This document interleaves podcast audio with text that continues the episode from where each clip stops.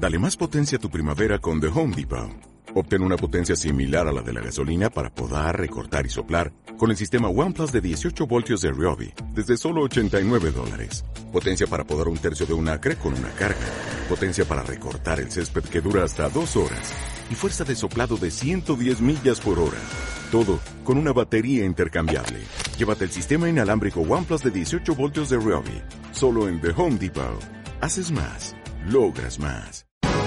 Aquí te lo contamos. Buenos días España. Buenos días. Jaime Caneiro, buenos días. Santiago, ¿cómo estás? Buenos días, un placer como siempre. Bueno, aquí estamos, eh, otro día más, otra, otra mañana más. Vámonos a hablar con doña Verónica Casal, senadora por el Partido Popular de La Coruña. Eh, buenos días, doña Verónica. Buenos días. ¿Qué tal? ¿Qué tal estamos por Galicia? Bien, ¿no? Bien. Bueno, eso me parece, bueno, mal tiempo, pero bueno, aparte de eso todo, todo bien. Bueno, eh, Verónica Casal, que es senadora del Partido Popular por La Coruña, es vicepresidenta segunda de la Comisión de la Juventud, viceportavoz de la Comisión de Derechos Sociales, viceportavoz de la Comisión Especial de Seguimiento y Evaluación de los Acuerdos del Informe del Senado sobre Estrategias contra la Violencia de Género, vocal de la Comisión de Defensa, vocal de la Comisión para las Políticas Integrales. Bueno, mucho trabajo, ¿no? Sí, la verdad es que sí, pero al mismo tiempo muy gratificante y muy necesario en estos eh, momentos. Bueno, eh, vicepresidenta segunda de la Comisión de la Juventud, que es un tema, parece que no, pero es muy importante, por lo que hace que las personas eh, muchas veces se, desligan de este tipo de cosas, pero yo creo que es muy importante, sobre todo de cara al futuro. Y sí que me gustaría conocer y saber qué medidas están proponiendo ustedes desde el Partido Popular para los más jóvenes y para facilitarles, me imagino, ese, ese camino hacia el futuro. Bueno, me gustaría eh, eh, comenzar eh, respondiendo a esta pregunta sobre las medidas que propone el Partido Popular, hablando de una moción que presentó el Partido Popular y que fue debatida y rechazada este 28 de septiembre. En la moción se instaba al Gobierno a realizar un estudio para conocer las inquietudes y las necesidades de los jóvenes con respecto a la emergencia sanitaria provocada por el COVID-19 poníamos como ejemplo el cuestionario online que la Junta de Galicia, a través de la Consellería de Política Social, puso a disposición de los jóvenes para conocer sus inquietudes y valorar sus propuestas sobre la gestión. El gobierno gallego lo que busca es escuchar la voz de la población joven con el fin de estudiar medidas novedosas que rizan el nuevo escenario en el que se moverán los eh, próximos tiempos. Eh, es cierto que hay una realidad que la pandemia de la COVID-19 ha perturbado todos los aspectos de nuestras vidas y los jóvenes están sufriendo graves consecuencias emocionales. Por un lado, ven interrumpidas sus relaciones sociales y por otro, han sido obligados a interrumpir sus estudios de forma presencial, lo que eh, les hace y le provoca que sufran una incertidumbre de lo que va a pasar con eh, su formación.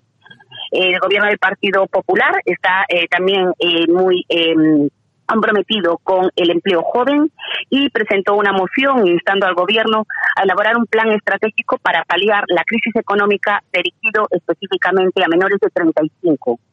Eh, España es la cabeza del desempleo juvenil en Europa. Los menores de 35 suponen apenas el 25% de los trabajadores totales.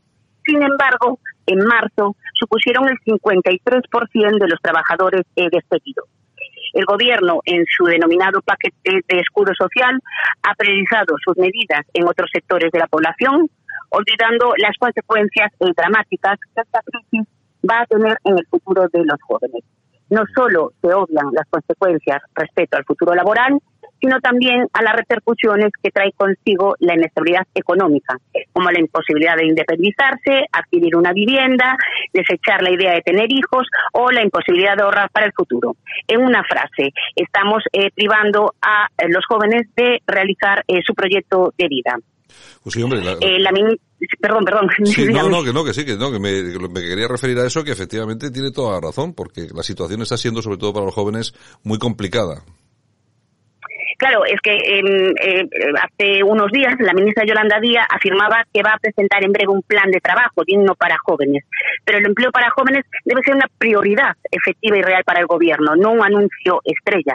Eh, realmente hay que ponerse a trabajar, no hacer eh, simplemente anuncios.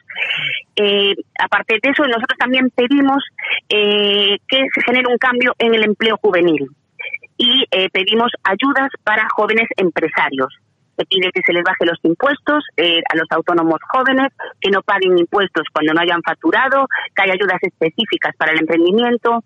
Eh, lo que pedimos para los jóvenes son oportunidades. Y hay otro tema que en la Comisión eh, de Juventud eh, nos preocupa mucho, es otra moción que se debatió el 28 de septiembre, que es, eh, nosotros, el Partido Popular instó al Gobierno a elaborar un plan contra el suicidio, la prevención del suicidio. ayer salía en la prensa, el día 1 de octubre, y comento el caso porque es de mi provincia, una joven de 17 años el Roy se suicidaba tras sufrir acoso en el colegio por su orientación eh, sexual. Eh, creemos que el suicidio es un problema creciente que debemos afrontar. Es la primera causa de, muerta, de muerte perdón, externa en adolescentes y ha aumentado un 50% desde el 2004. En nuestro país, eh, según el Instituto Nacional de Estadística, se quitan la vida alrededor de 300 jóvenes menores de 30 años. Eh, como comentaba al principio, eh, esta moción tampoco contó con el apoyo del eh, gobierno, lo cual nos preocupa porque es un tema muy preocupante en esta situación de pandemia que aumentan los casos de depresión y ansiedad entre nuestros jóvenes. Hombre, son datos, son datos muy importantes. Jaime, ¿tienes alguna cosa para doña Verónica? Sí, ¿cómo estás, Verónica? Buenos días, un placer. Hola, Jaime, buenos días. Mira, yo, yo te quería hacer una, una pregunta respecto al tema de la, de la igualdad. Eh, yo como hombre en particular me, me, preocupa bastante porque, bueno, eh, este gobierno lo que, lo que busca, eh, o pienso que busca, es confrontar a la ciudadanía entre hombres y mujeres, entre hombres malos y, mujeres buenas, ¿no? Y como que victimiza realmente a la mujer, esa es mi opinión. Entonces estamos asistiendo a una serie de políticas en tema de igualdad que me preocupan bastante y que son, o considero ciertamente sectarias. Y ante eso, tú que llevas este tema en el Senado, qué es lo que propone el, Partido Popular y cómo pretendéis hacer frente ante estas medidas que yo, eh, eh, particularmente y personalmente, califico como sectarias, en cierto modo. Bueno, el Partido Popular fue el partido que aprobó en el año 2017 el Pacto de Estado contra la Violencia de Género. Fue aprobado por una mayoría y es eh, fruto de un consenso histórico. Eh, en este pacto queda un largo camino por recorrer. Hay muchos aspectos que mejorar. Lo estamos viendo en la comisión de seguimiento de los acuerdos del pacto, pero nosotros creemos que es el camino. Por eso hemos hecho un plan. Este plan eh, recoge em, medidas que urgen ahora mismo poner en práctica, como es la elaboración de protocolos en la detención precoz en el ámbito sanitario, la formación del profesorado o la mejora de los protocolos de actuación entre juzgado y administración.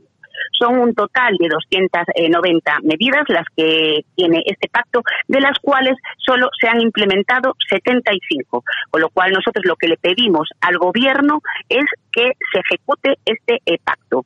Es cierto que este pacto, después de la comisión de seguimiento, hay que hacerle unas mejoras con las aportaciones de las comunidades eh, autónomas, pero eh, voy a dar un dato que para mí eh, resulta muy significativo. La ministra de Igualdad, en la comparecencia del Senado en la Comisión de Igualdad, informó de que el cumplimiento del pacto a nivel nacional es de un 25%. En cambio, comunidades autónomas, y permítanme que hable de Galicia, la comunidad que yo represento, comunidades autónomas como Galicia, que gobierna el Partido Popular, el cumplimiento del pacto ha sido un 80%. Llevan ejecutado de esas medidas del pacto.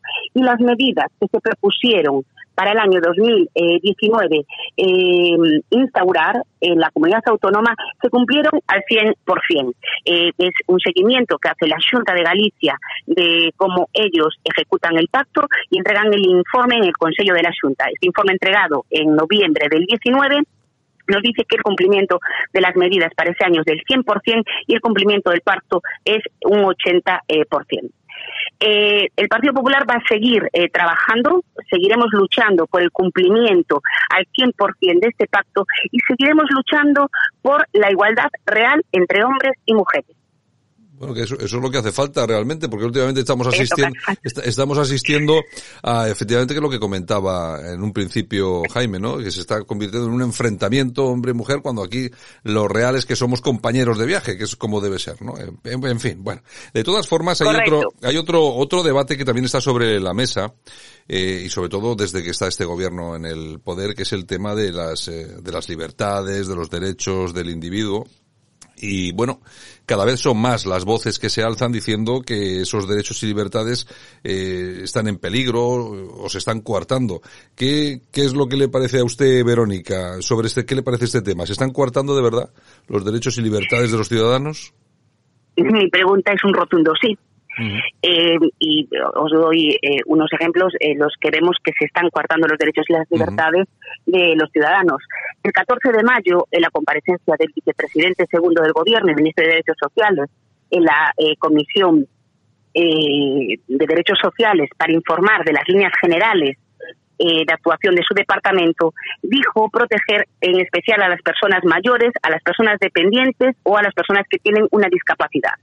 A día de hoy, 25.000 personas han muerto en lista de espera en el año 2020 sin tener tramitada la ley eh, de dependencia. El 8% de los dependientes mueren sin conseguir esta ayuda se ha desentendido las, residencias después de eh, anunciar a bombo y platillo en rueda de prensa que asumía el mando y aún no compareció en la comisión eh, de discapacidad, eh, comparecerá esta semana, pero aún no ha comparecido. Con lo cual, eh, todo lo que vende no es real, se está coartando los derechos a estas personas, a las personas discapacitadas, a las personas que tienen una dependencia, Luego también dijo que el gobierno ha adoptado de forma muy rápida, sin precedentes, para evitar que se medidas para evitar que se cerraran empresas y se destruyeran empresas, eh, empleos, perdón, para mejorar la protección de las personas desempleadas y para atender a los autónomos. A día de hoy, la realidad es que muchos españoles siguen sin cobrar los ERTES, que hay un desplome de la economía española y que 7 millones de españoles, de españoles se han quedado atrás. Desempleo, paro. Dijo también que la crisis del COVID ha creado condiciones de urgencia y de emergencia y eh, que se eh, tramitaría el ingreso mínimo vital de forma inmediata. A día de hoy, el ingreso mínimo vital llega a menos de un 1% de los hogares que lo solicitan. El sector, eh, el tercer sector, perdón, denuncia la decisión que ha tenido este gobierno de recortar la financiación a las entidades sociales en un 0,7% del IRPF y el tercer sector, junto con el CERNI, dice que no existe diálogo, diálogo, que hay una importante falta de diálogo civil. Este gobierno es un gobierno de mucha propaganda y nula gestión. Su escudo social es un escudo de cartón piedra. Y hay al mismo tiempo una devaluación de las instituciones y de las libertades con el asalto a la Fiscalía General del Estado, a nombrar al fiscal general a una diputada y economista socialista, al nombramiento de Pablo Iglesias en el CNI, al control de la radio televisión española con el nombramiento de Rosa María Mateo de manera interina desde julio de 2018 y que estos días quiere seguir el gobierno desprestigiando y devaluando las instituciones con el cambio de la elección de los miembros del Consejo General del Poder Judicial. Además, a lo largo de la, de la pandemia, el gobierno coló por la puerta de atrás decretos y normas sin el visto bueno del Congreso y se cerró el portal de transparencia. Esto es una clara falta a la libertad y a los derechos de los ciudadanos. Sí, lo que comentábamos aquí del portal de transparencia, yo creo que sigue cerrado todavía, ¿no? Sí, sí. Yo creo que sí, no, no, la verdad es que se, lo, han, cerrado y cerrado está. bueno, pues. Y cerrado está. Y cerrado está. Bueno, pues doña Verónica Casal, que es senadora del Partido Popular por La Coruña, muchas gracias por estar esta mañana aquí en Buenos Días España y un abrazo muy fuerte y gracias. Muchísimas gracias a vosotros. Muchas. Aquí te lo contamos. Buenos días España. Buenos días.